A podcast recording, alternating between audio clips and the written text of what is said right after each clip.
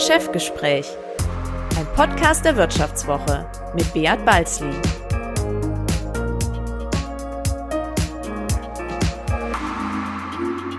Ja, herzlich willkommen zu einer weiteren Folge des Vivo Podcasts Das Chefgespräch. Mein Name ist Beat Balzli und ich bin der Chefredakteur der Wirtschaftswoche. Bei mir ist Christian Schlesiger. Er leitet bei der Wirtschaftswoche das Unternehmensressort. Hallo Christian. Ja, hallo Beat. Ja, wir wollen heute über eine Branche sprechen, die es richtig hart getroffen hat. Härter als alle anderen außer der Gastronomie. Die Hoteliers erleben wegen der Pandemie eine existenzielle Krise. Laut einer Umfrage des Münchner IFO-Instituts haben im April bereits 50 Prozent der Betriebe beschlossen, Beschäftigte zu entlassen oder befristete Verträge nicht zu verlängern. Christian, du hast mit zwei bekannten Hoteliers gesprochen. Herrscht bei denen sowas wie Weltuntergangsstimmung? Ja, das kann man schon sagen. Also äh, zumindest ähm, sind die beiden, die ich gesprochen habe, ähm, extrem angespannt. Ich habe gesprochen mit Dieter Müller, er ist äh, Gründer und Chef von Motel One und äh, ich habe gesprochen mit Christoph Hoffmann. Äh, er ist Gründer und äh, geschäftsführender Gesellschafter von 25 Hours. Das Besondere an den beiden ist, dass die beide Hotels haben in Städten, also typische Stadthotels. Und äh, das macht äh, die beiden auch besonders empfindlich für die aktuelle Lage, weil die natürlich sowohl von Touristen als auch von Geschäftskunden bereist werden und äh, gebucht werden. Und ähm, beide mussten hart kämpfen jetzt in den vergangenen Wochen. Ja, haben die in den letzten Wochen überhaupt noch irgendein Zimmer vermieten können? Ganz wenige. Also 25, Hour, 25 Hours hat die Häuser offen gelassen, äh, aber da sind kaum Gäste abgestiegen. Motel One hat fast die komplette Kette zugemacht. Das sind 74 Häuser, äh, allenfalls in Berlin am Hauptbahnhof, an so zentralen äh, äh, Punkten. Oder in Köln hat man die Hotels aufgelassen. Also gerade in Köln wurden so vereinzelt mal so zwei Handvoll äh, Zimmer äh, ausgebucht oder ausgelastet. Ansonsten war im Grunde genommen tote Hose. Okay. Ja, dann wollen wir jetzt mal reinhören, wie genau die die letzten Wochen erlebt haben. Fangen mal an mit Herrn Müller. Herr Müller, Sie haben im Jahr 2000 die Hotelkette Motel One gegründet. Äh, daraus sind in 20 Jahren 74 Häuser geworden, mehr als 20.000 Betten. Und dann kam Anfang des Jahres die Corona-Krise. Sie mussten Hotels zumachen. Wie haben Sie eigentlich die letzten, die vergangenen Wochen erlebt? Ja, es war nicht das, äh, die schönste Zeit meines Lebens, sondern es war ein, zunächst mal ein absoluter Schock und äh, eigentlich unvorstellbar, dass sowas passieren kann. Aber man stellt sich ja jeder, jeder Situation, stellt, stellt man sich irgendwann mal drauf ein. Und äh, es war wahnsinnig viel zu tun, zu organisieren, die Häuser zu schließen, Mitarbeiter, den Mitarbeitern die Situation zu erklären. Und äh, ja, jetzt warten wir der Dinge, die da kommen und sind mhm. eigentlich äh, freudig, dass wir wieder öffnen können. Ne? Sie haben äh, 74 Häuser, ähm, mehr als 20.000 Betten. Das heißt, von diesen 74 Häusern war wirklich keines offen. Sie haben alle Häuser komplett dicht gemacht. Ist das richtig? Äh, nein, es ist nicht ganz richtig. Wir haben äh, etwa 15 Häuser geöffnet äh, gehalten wo wir an so strategischen Punkten sind, wie Bahn, Bahnhöfe, zum Beispiel in Berlin am Hauptbahnhof haben wir geöffnet gehalten, um einfach das wenige Übernachtungsaufkommen, das noch da ist, äh, einfach, einfach äh, geöffnet zu halten. Und wir haben auch mit Krankenhäusern kooperiert, die Ärzte, die dann nicht mehr nach Hause fahren wollten oder die Pfleger, die nicht mehr nach Hause fahren wollten, konnten dann bei uns kostenlos auch übernachten. Mhm. Nur zum Verständnis von diesen mehr als 20.000 Betten, ich glaube, es sind äh, auch mehr als 21.000 Betten, können Sie mich ja gleich korrigieren. Ähm, wie viele, wie viele Betten haben Sie dann pro Nacht vermietet? Ja, also wir, wir, wir reden ja immer in Zimmern, nicht in Betten. Betten ist es eigentlich das Doppelte sogar, also 40.000 ja. etwa. Und äh, wir hatten über die ganze Gruppe während dieser Zeit so eine Belegung zwischen zwei und drei Prozent. Also war zu vernachlässigen eigentlich. Hm. Herr Hoffmann, Sie haben, äh, Sie betreiben die ähm, Hotelkette 25 Hours. Äh, ist ein anderes Konzept, äh, weniger äh, ich sag mal, das, der, der, der preiswerte Standard, das preiswerte Standardzimmer, was eben mit Design ähm, trotz preiswerten Preis, niedrigen Preises punktet, sondern sie, sie individualisieren jedes Zimmer. Ähm, das ist ihr, ihr Konzept. Sie haben 13 Häuser äh, in, ich glaube, in zwölf verschiedenen Städten in Europa. Äh, wie war die Lage bei Ihnen? Wir haben die meisten Hotels offen gelassen. Wir haben nicht so viele Häuser wie Motel One. Äh, wir haben uns aber früh entschieden, dass wir versuchen, so weit wie möglich runterzufahren, aber irgendwie die Kerze noch anzulassen. Da waren zwei, drei romantische Momente auch dabei zu sagen, irgendwie kann man doch jetzt nicht zumachen und was passiert mit einem Hotel, wenn es geschlossen ist, wo bleibt die gute Seele? Es gab aber auch ein paar wirtschaftliche Gründe zu sagen, wir lassen offen. Ähm, das hat unter anderem auch mit äh, Prepayments zu tun gehabt, die wir in den Büchern hatten, so dass wir äh, versuchen wollten, weiterhin auch überhaupt ein Angebot zu offerieren. Ähm, und alles andere war ja Misch, Mischung aus großer Überraschung. Äh, der Schock hat sich bei mir gar nicht so plötzlich eingestellt, weil diese gesamte Situation ist ja nicht von heute auf morgen gekommen, sondern die entstand ja erst. Ich habe eine ganze Weile gebraucht, um zu verstehen, was das Ganze in, in, in, der, in dieser Größe mit sich bringt und in dieser katastrophalen Situation für unsere Branche. Es gab ja schon vor der Corona-Krise Anzeichen für eine Hotelblase. Das Geschäft wäre wohl nicht ewig so toll äh, weitergelaufen. Herausforderungen waren programmiert, aber Corona ist natürlich jetzt der ultimative Schock. Was macht das eigentlich emotional mit den beiden Hoteliers? Da droht ja ein Lebenswerk unterzugehen. Ja, so ist es. Ich habe ja mit zwei besonderen Hoteliers gesprochen, nämlich beide sind extrem erfolgreich gewesen in den letzten Jahren.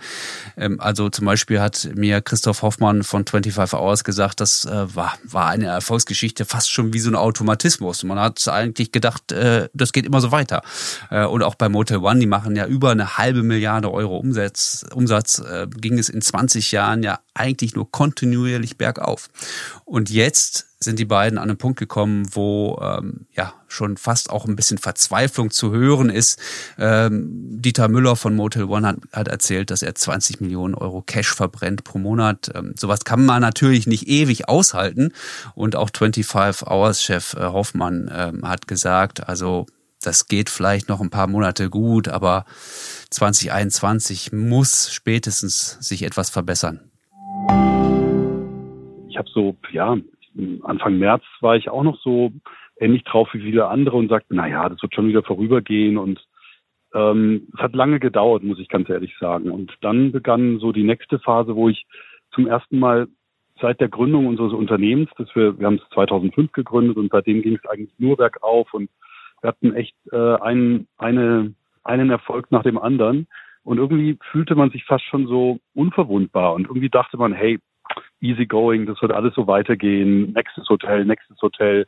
Ich habe mich schon gefreut auf Florenz, auf Dubai, auf Melbourne, auf all die Projekte in Kopenhagen.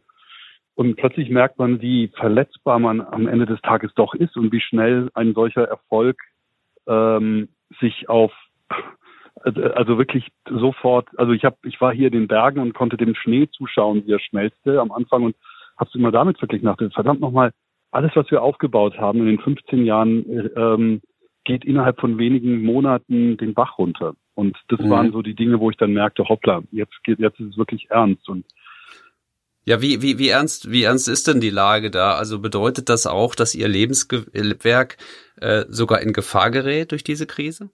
Ja, also ich weiß nicht, wie du das siehst, Dieter. Du bist noch viel größer aufgestellt als wir. So ähnlich wie Motel One baut unser ganzes Geschäftsmodell überwiegend auf Pachtverträgen auf. Das heißt, wir haben eine, eine massiv hohe Verpflichtung, äh, monatlich Pachten zu zahlen und ähm, da bauen sich Verbindlichkeiten im Augenblick auf, das will man sich gar nicht ausmalen. Das ist dann relativ schnell gerechnet, wann, wann die Liquidität zu Ende ist. Und, und insofern geht es uns vielleicht noch besser, aber es ist eine, eine Frage von Monaten, wann, wann wir später ähm, vor die Hunde gehen würden, wenn wir, wenn wir nicht Lösungen finden, äh, als jetzt bei anderen Unternehmen, die vielleicht nicht ganz so gesund aufgestellt sind. da nochmal nachgefragt, ähm, wie haben Sie da mal ausgerechnet, wann wer würde denn ja nach dem Shutdown der Corona-Krise der Shutdown von 25 Hours kommen, dauerhaft, wenn es so weiterginge?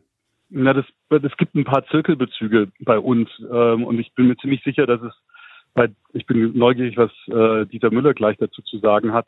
Ein wesentliches Thema sind halt die tatsächlich die Pachten. Und hier sind wir in täglichen Verhandlungen mit unseren Verpächtern. Ähm, und wenn wir hier keine, keine Lösung finden und vielleicht auch, äh, vielleicht sogar eine, die, die auch durch den Bund unterstützt wird. Dieter Müller hat da eine gute Idee, finde ich. Wenn das uns nicht gelingt, dann, dann ist es, dann wären wir irgendwann im Laufe dieses Jahres, wäre dann Schluss mit lustig.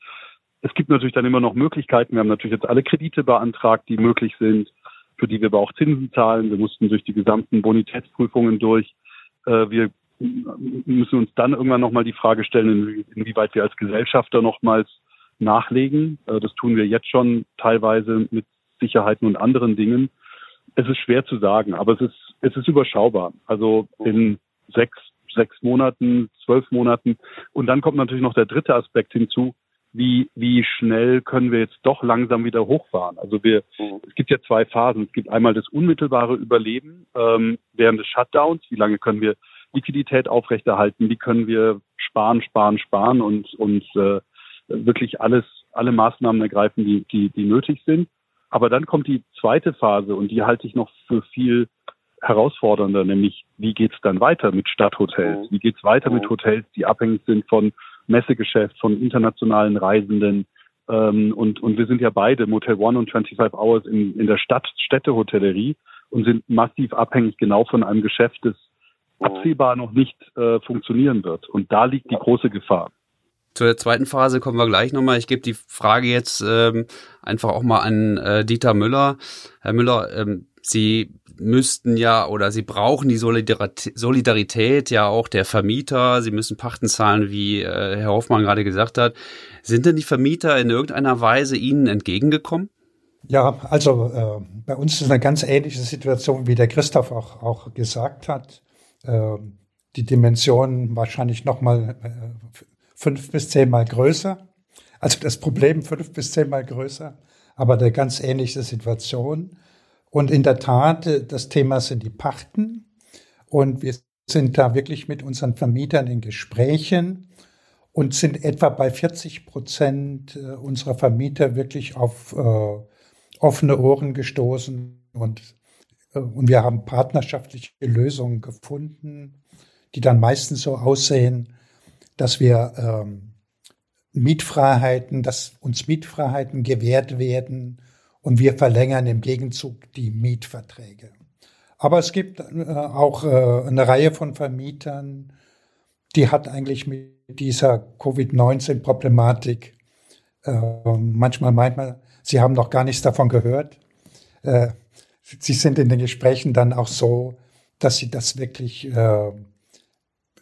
sagen, das ist das Problem des Mieters und sind gar nicht bereit, da zu Gesprächen.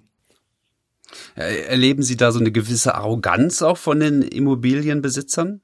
Ja, ob das jetzt Arroganz ist oder einfach eine Aus, äh, auf Ausruhen auf der rechtlichen Situation, die ja meines Erachtens gar nicht ausgefochten ist, sondern man beruft sich da auf, auf Vergangenheiten, ob, ob wirklich Covid-19 so gesehen wird, so gesehen wird, wie es in der, in der Vergangenheit war, muss sich zeigen.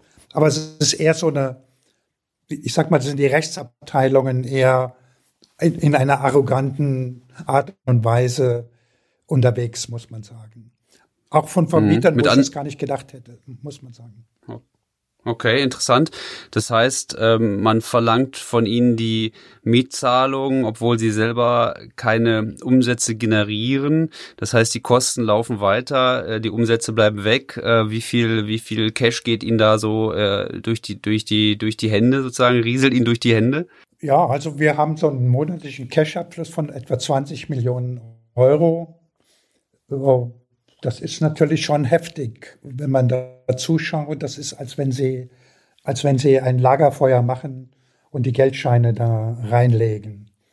Und das ist halt, äh, ich sag mal, wie Christoph auch gesagt hat, in der Vergangenheit aufgebaut worden, eine schöne Cash-Reserve, um ein gutes Wachstum auch zu generieren und das jetzt einfach verbrennt. Das ist interessant, dass Sie ja sagen, weil es ist ja tatsächlich so, ich spreche hier mit zwei sehr, sehr erfolgreichen äh, Hotelbetreibern. Sie haben ja, wenn man so will, haben Sie ja den Nächten in den Großstädten auch eine, ein neues Gesicht gegeben. Ja, also Motel One, 25 Hours äh, sind mittlerweile ähm, bei fast den meisten Deutschen bekannte Marken, vor allem natürlich Motel One äh, aufgrund der Größe schon allein. Ähm, was, was bedeutet das dann jetzt dann aber für die Reserve? Also Sie haben in den letzten Jahren gut Erfolg und erfolgreich gewirtschaftet. Wie lange können Sie dann diese Reserven benutzen, um diese schwierige Phase zu überbrücken? Ab wann ist dann für Sie, Herr Müller, dann auch irgendwann mal Schluss? Ja, es ist eigentlich ganz ähnlich, wie Christoph auch das geschildert hat. Wir haben also eine Liquiditätsreserve von 250 Millionen Euro. Mit dieser Reserve sind wir sozusagen in diese Krise gerutscht.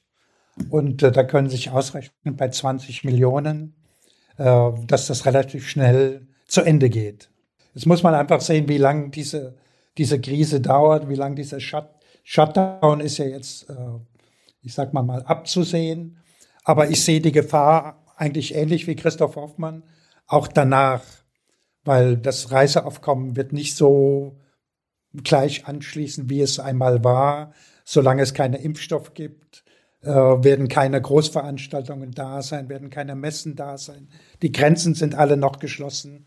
Das heißt, es kommt jetzt so eine gefährliche Phase.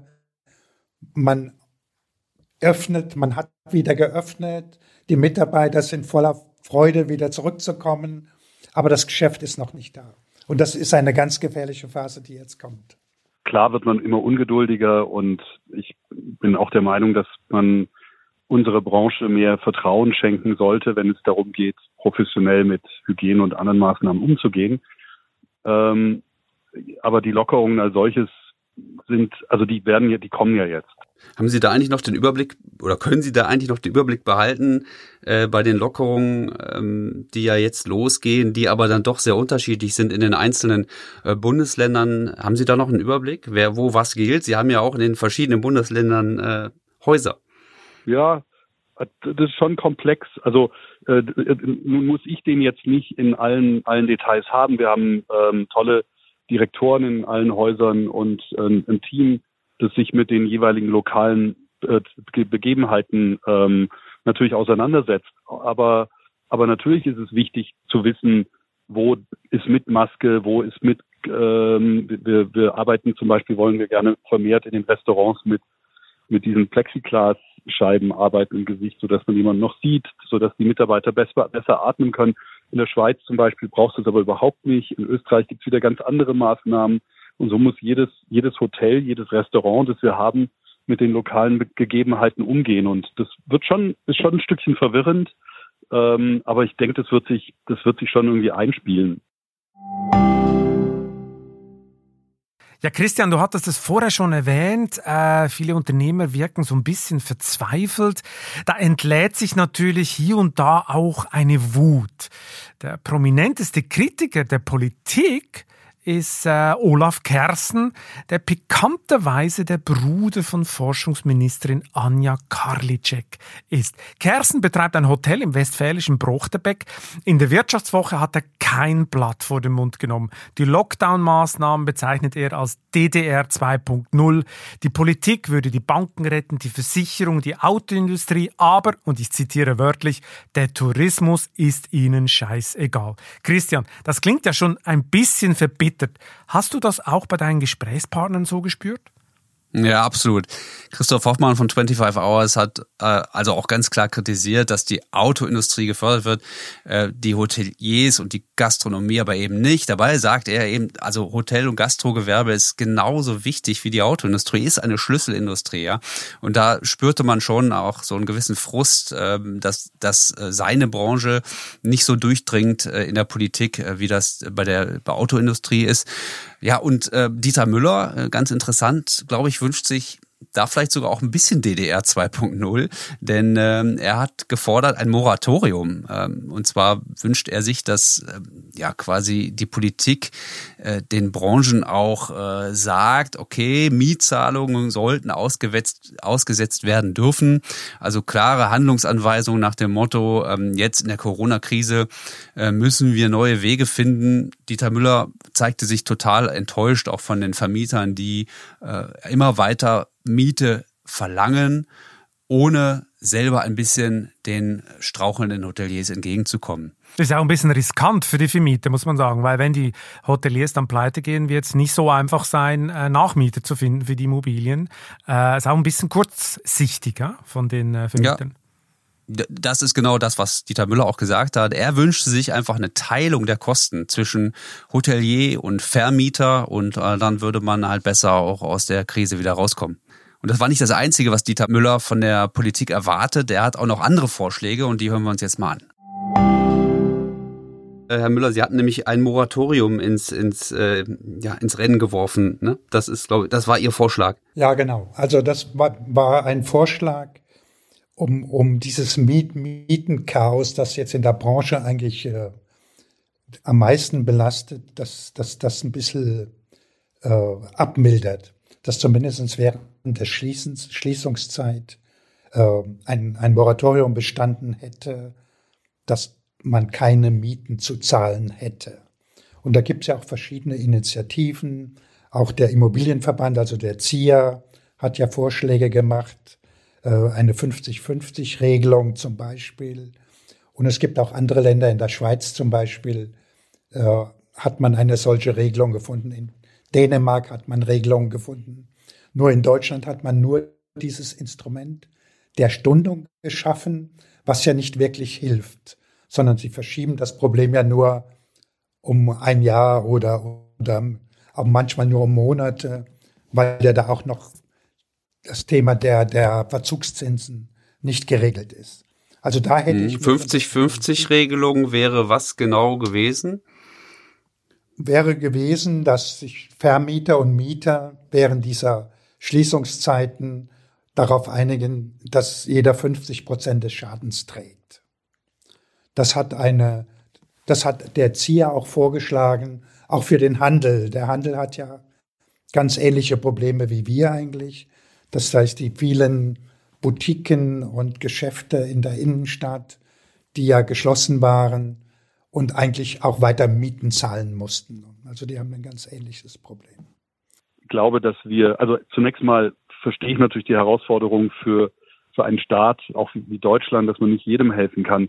Ich würde aber dennoch gerne ein, ein Plädoyer dafür aussprechen, dass die Hotellerie und Gastronomie, so kleinteilig sie ist, in, in der Summe ähm, eine ähnliche Bedeutung hat wie die, wie die, wie gar die Automobilindustrie oder andere Schlüsselindustrien Deutschlands, weil wir ja nicht nur ähm, am Bruttosozialprodukt erheblich teilnehmen und viele, viele Millionen äh, Menschen anstellen, sondern wir tragen ja auch dazu bei, dass, dass Deutschland auch als Land ein, ein touristisches Gesicht bekommt. Wenn, wenn ich nach München gehe, dann funktioniert München eben auch nur mit schönen Hotels. Wenn ich nach Hamburg gehe, gilt das Gleiche. Und insofern, oder Restaurants, der Italiener um die Ecke ist so wertvoll für die, für die Lebensqualität eines Landes und für, für die, für die Attraktivität eines Landes. Also insofern fühlen wir uns an der Stelle gerade ein wenig noch im Hintertreffen, wohl wissen, dass gerade viel zu tun ist.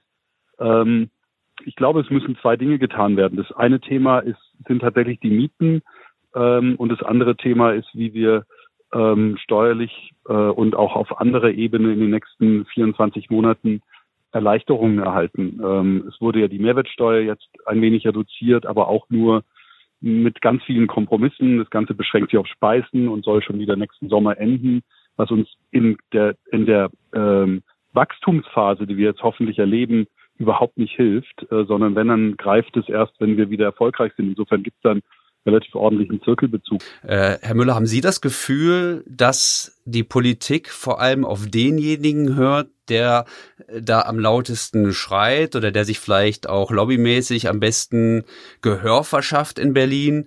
Äh, also sprich Autoindustrie. Es geht da jetzt um die Frage Kaufprämie. Die Bahn kriegt Milliarden.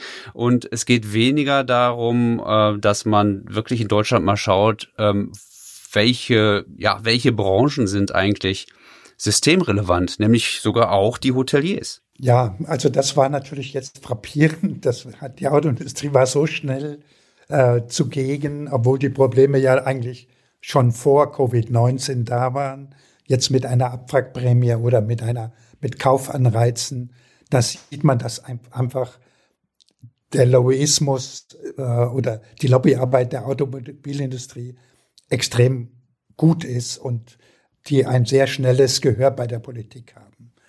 Also mir wäre eigentlich wesentlich lieber, also wenn man, wenn man von Branchenlösungen wegkäme und man würde generell ein, ein, für die Abmilderung der Covid-Verluste würde man ein Steuermodell entwickeln oder steuerbasierte Lösungen entwickeln, wo man erstens mal das Thema dieser Verlustvorträge äh, oder Rückträge das heißt, eine zusammen, zum Beispiel eine Zusammenveranlagung von 2020 mit 2019 machen könnte, dann wäre schon vielen geholfen. Oder jetzt auch diese, diese, diese Darlehen, die die Unternehmen aufnehmen, also die KfW-Darlehen oder LFA-Darlehen, wenn sie dazu gezwungen sind, diese aufzunehmen, dass die Tilgungs-, die, die Annuitäten aus diesen Darlehen halt äh, steuerlich abzugsfähig wären. Das würde schon eine ganze Menge helfen.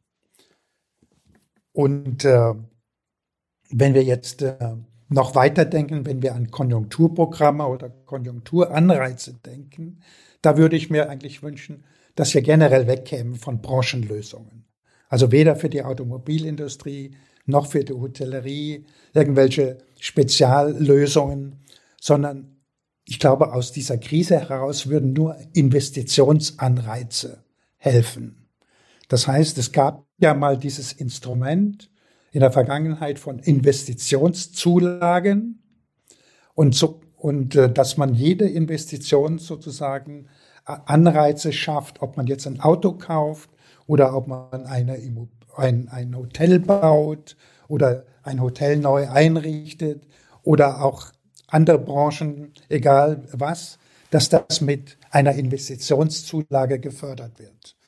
Und das könnte man dann noch mal koppeln, indem man Nachhaltigkeit und Digitalisierung mit höheren Sätzen fördert. Das könnte unsere ganze, unser ganzes Land in eine neue, in ein neues Zeitalter führen.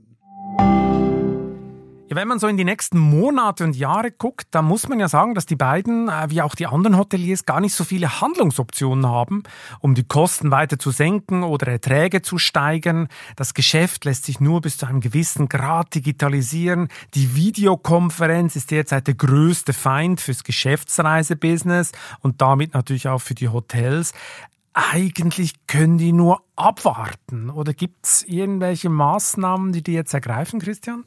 Ja, die beiden sind vor allem optimistisch. Also sie sagen natürlich jetzt gerade die zweite Phase, diese, diese Lockerungsphase ist für die beiden halt auch eine sehr kritische Phase, weil natürlich die Kosten erstmal auf, ich sag mal, auf 100 Prozent sind, wenn die Hotelier, wenn die Hotels wieder alle aufmachen, aber die Umsätze natürlich wegbleiben, weil die, weil die Kunden noch nicht buchen. Also da sind, das ist für die eine sehr, sehr heikle Phase.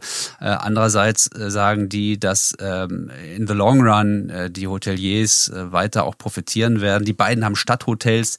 Das heißt, momentan ist die Buchungslage noch sehr schwach. Andererseits werden diese Stadthotels immer sehr kurzfristig gebucht, ja.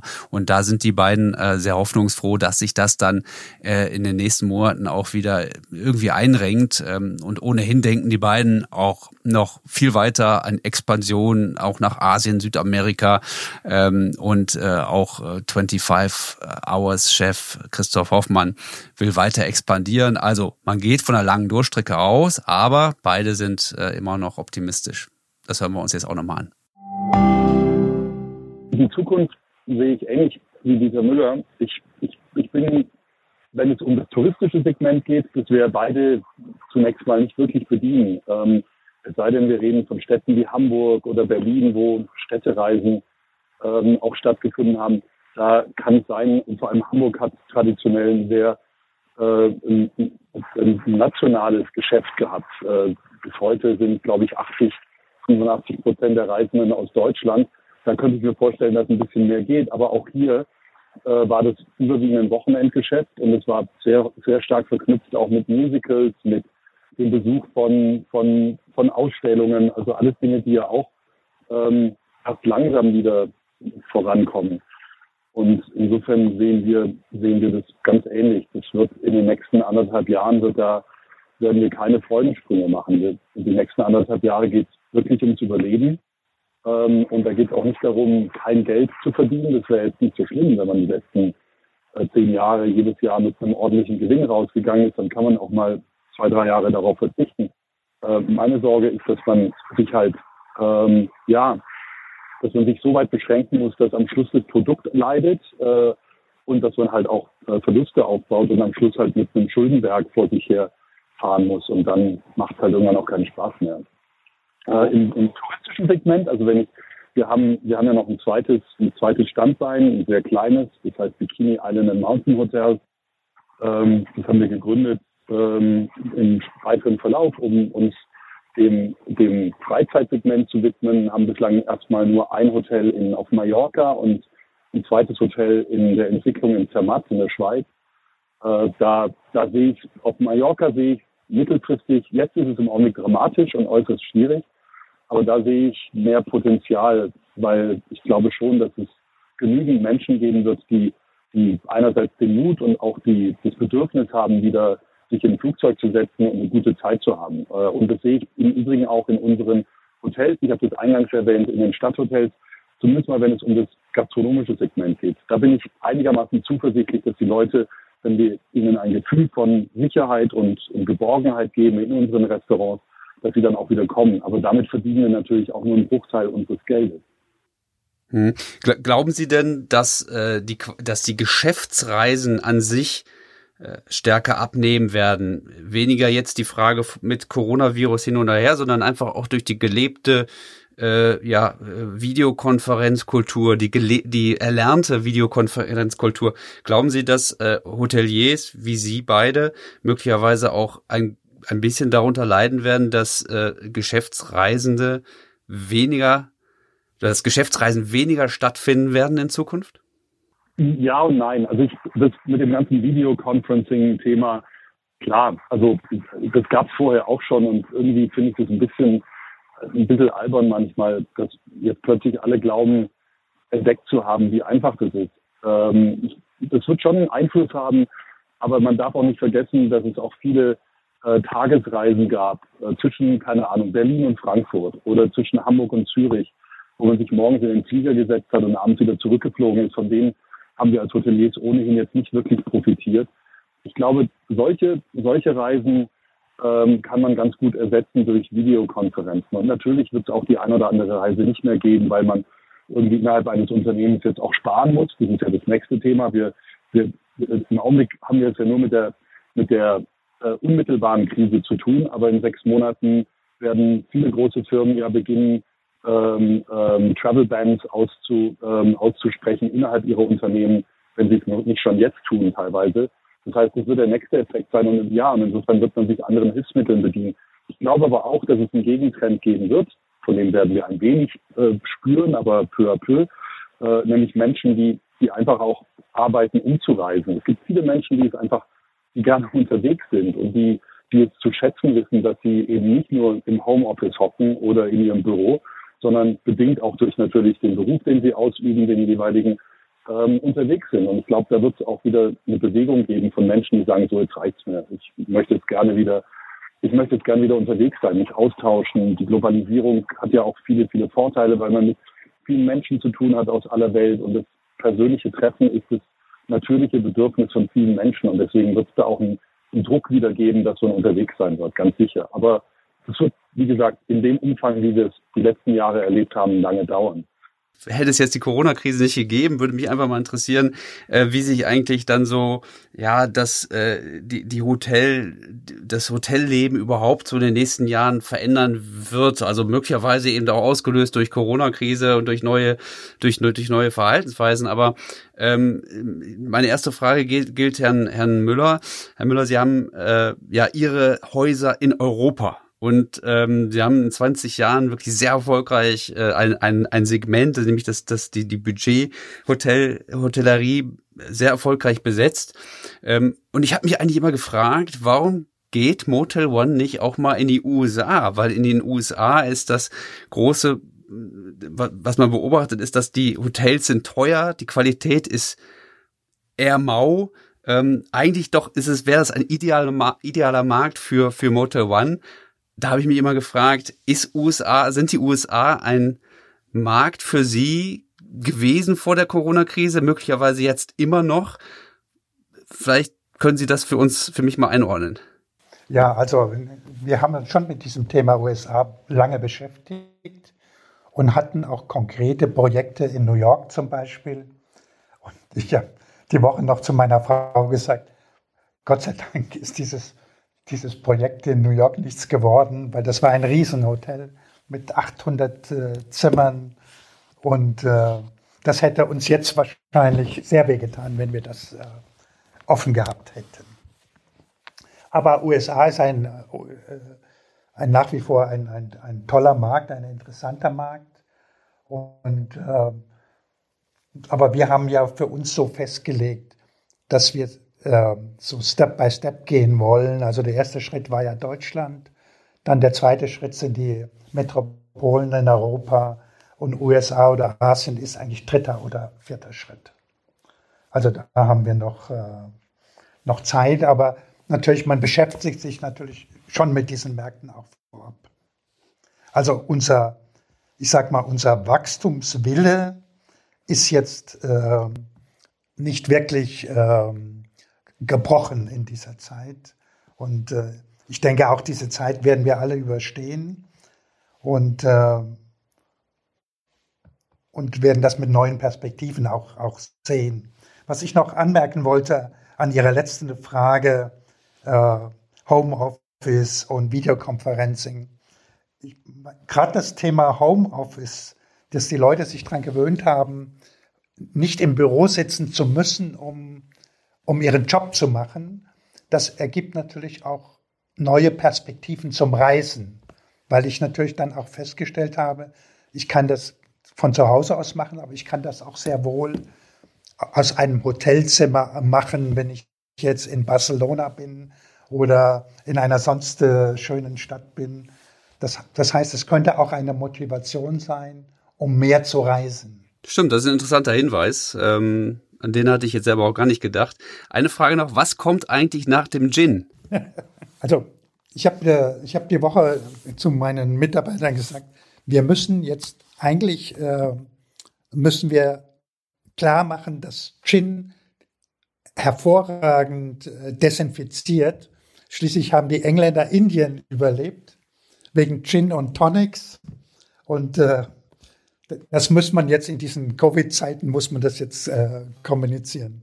Also wir sind immer noch sehr happy mit unserer Gin, äh, mit unseren Gin-Bars und wollen das auch noch, noch weiter ausbauen und weiter verfolgen.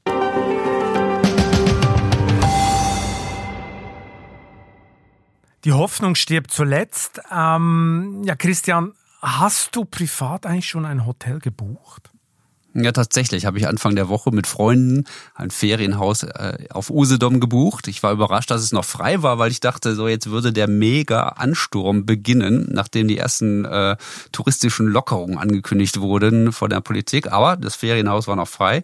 Wir haben gebucht und wir fahren im Juni eine Woche nach Usedom. Okay, ja, ich bin ja gerade dabei, mir im Herbst ein Zimmer in Tokio äh, zu organisieren. Äh, hoffen wir mal, dass die zweite oder dritte Pandemiewelle das nicht verhindert. Christian, es war wie immer ein spannendes Gespräch mit dir. Bis zum nächsten Mal. Ja, alles klar. Bis dann. Ciao. Das war Chefgespräch, ein Podcast der Wirtschaftswoche mit Beat Balzli. Unser Podcast wird produziert von Sandra Beuko, Anna Höhnscheid und Ellen Kreuer. Neue Folgen erscheinen immer freitags. Wie Sie unseren Podcast abonnieren können, dazu finden Sie alle Informationen unter vivo.de slash podcast. Herzlichen Dank fürs Zuhören und bis zum nächsten Mal.